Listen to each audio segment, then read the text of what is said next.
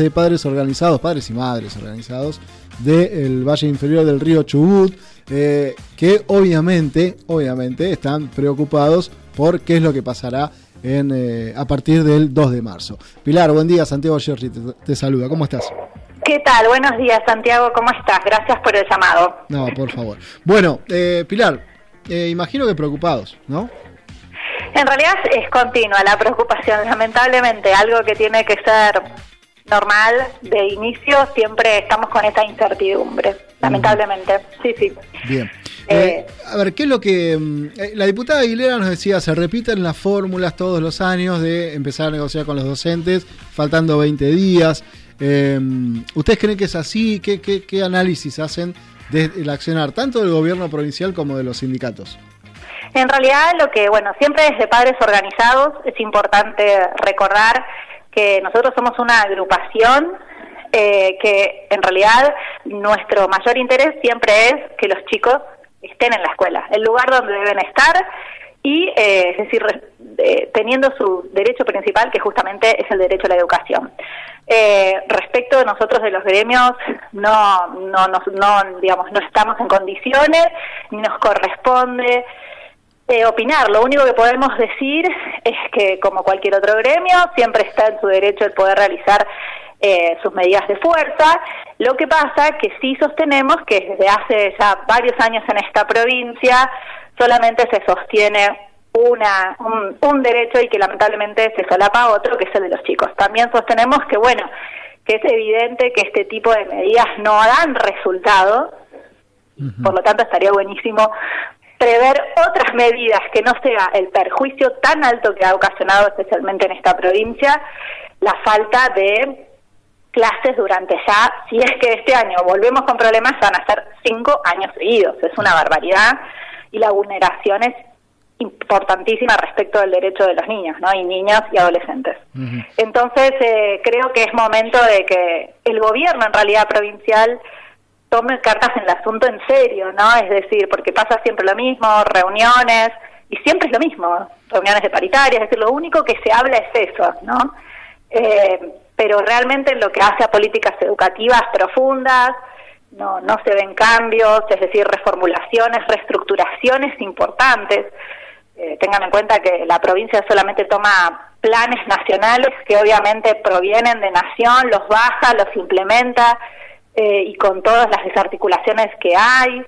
Eh, bueno, justamente ayer estuve en una escuela, porque yo soy docente, y hablaba con una de las de los secretarias de la escuela comentándome que eh, empezó la escuela de verano, no, por ejemplo, no, no, no está todo desarticulado, eh, no se sabe bien cómo es, es impresionante el- el- la desorganización, eh, bueno, Lamentablemente a lo que estamos acostumbrados. Es decir, ya es como que los problemas van traspasando solamente eh, la existencia de, de la medida de fuerza, ¿no? Sino acá una de las, que es por lo que bregamos hace mucho tiempo, es la insistencia de declarar esencial a la educación. Y a partir de ahí, que no es algo fácil, sí, por supuesto, pero sí es algo que es importante tratarlo. Es decir, en ese tiempo nunca se ha querido tratar, ni siquiera charlarlo.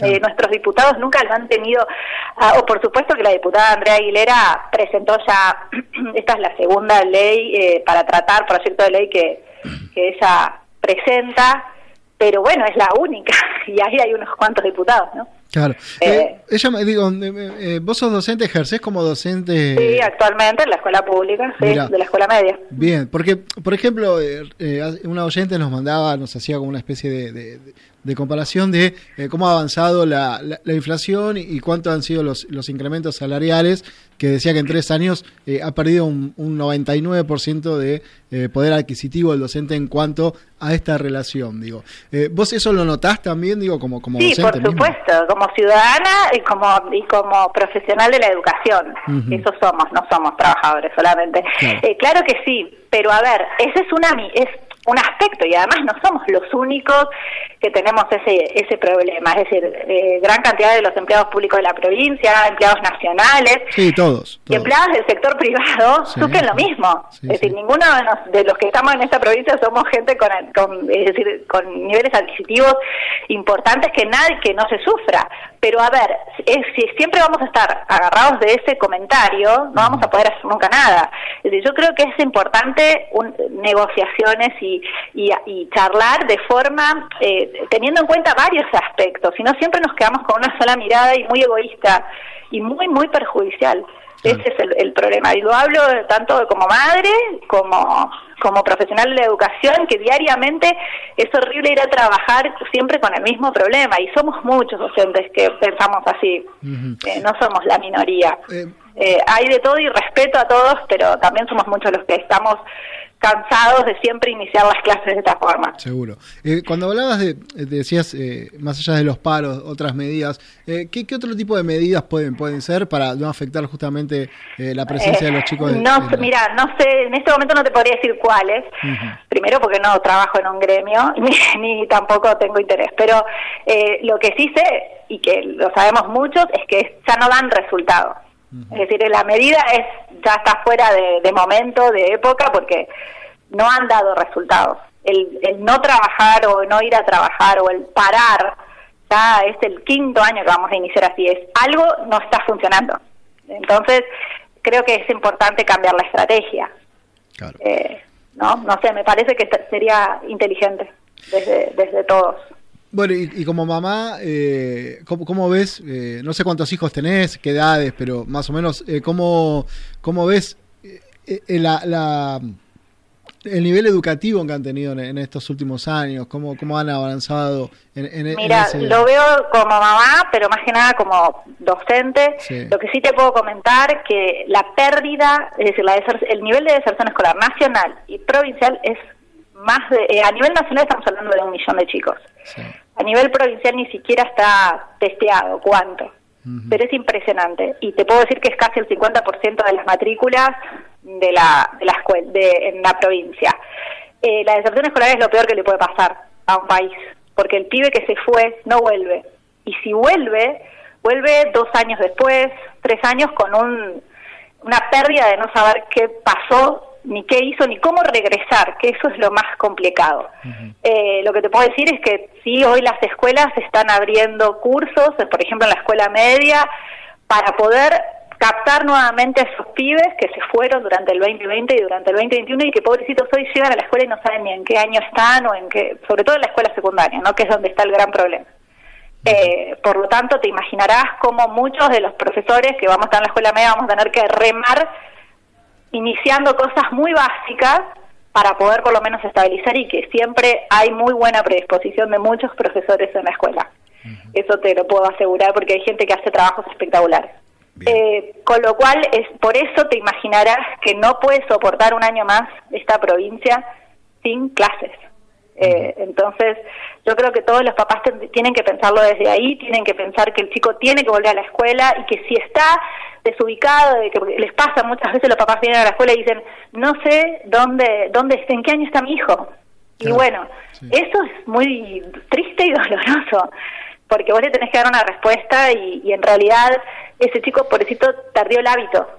Bueno, eso es lo que hay que nuevamente construir, eh, que la escuela vuelva a tener esa presencia en las casas, en las familias, y que no es de un día para el otro, nos va a llevar mucho tiempo, pero yo siempre pienso que no es imposible. Y para eso tenemos que, que todos tener la, el mismo horizonte, ¿no?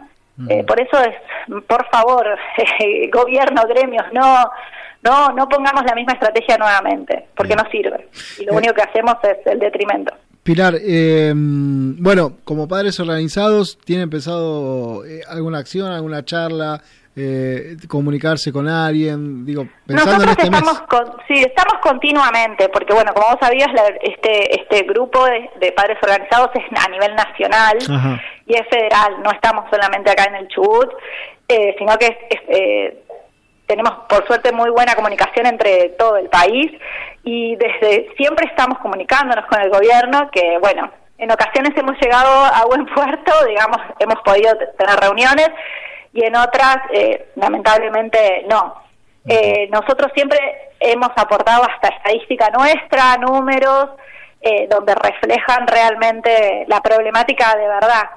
Eh, por eso también todo lo que es números es algo que es un agujero negro en el Ministerio de Educación, es decir, no, no hay estadísticas, no hay censos o son muy básicos o bueno. Eh, y eso complica, si vos no sabes dónde estás parado, qué estrategias vas a tomar. Eh, más allá de la, cuestión salarial, digo, como docente, ¿cómo ves el resto del, sistema educativo pensando en infraestructura, en condiciones laborales también, por ese lado?